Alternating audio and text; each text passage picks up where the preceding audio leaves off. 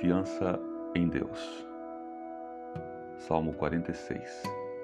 Deus é o nosso refúgio e fortaleza, socorro bem presente nas tribulações.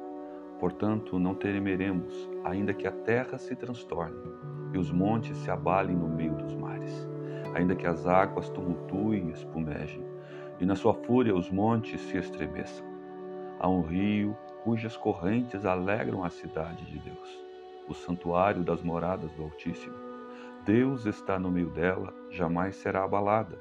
Deus a ajudará desde a antemanhã. Bramam nações, reinos se abalam. Ele faz ouvir a sua voz e a terra se dissolve. O Senhor dos exércitos está conosco. O Deus de Jacó é o nosso refúgio. Vinde, contemplai as obras do Senhor, que assolações efetuou na terra. Ele põe termo à guerra até os confins do mundo quebra o arco e despedaça a lança, queima os carros no fogo. Aquietai-vos e sabei que eu sou Deus. Sou exaltado entre as nações, sou exaltado na terra. O Senhor dos exércitos está conosco. O Deus de Jacó é o nosso refúgio. Confiança em Deus.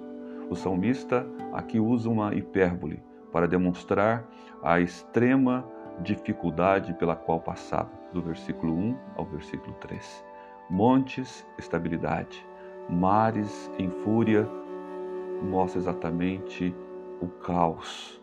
Portanto, os montes seriam estremecidos diante dos seios dos mares, diante das grandes dificuldades.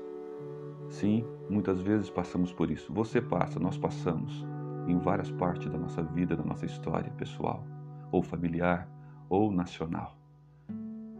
Que tragédias, que dificuldades, lutas por dentro, lutas por fora.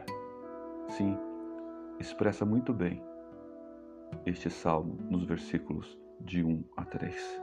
Mas também há o tempo que podemos pensar como Martinho Lutero pensou no século XVI. Este salmo de número 46 foi o texto inspirador para ele compor o hino Castelo Forte, o hino da reforma protestante. Sim, era um momento difícil aquele, mas ele teve a certeza da presença de Deus. Sim, em tempos difíceis podemos contar com Deus.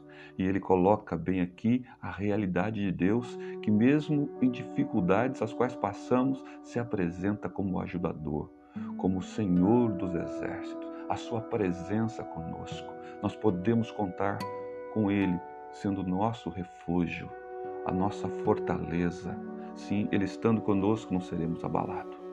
Ainda que estejamos passando pela fúria do mar, ainda que estejamos passando por situações tão adversas, a presença de Deus controla tudo, Ele é o soberano.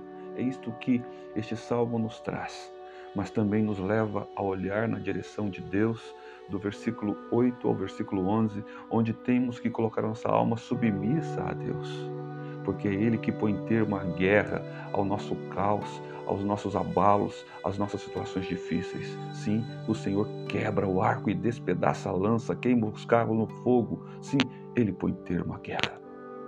E Ele nos chama a ir olhar, a ir ver, a visualizar as suas obras, como Ele tem feito muito bem.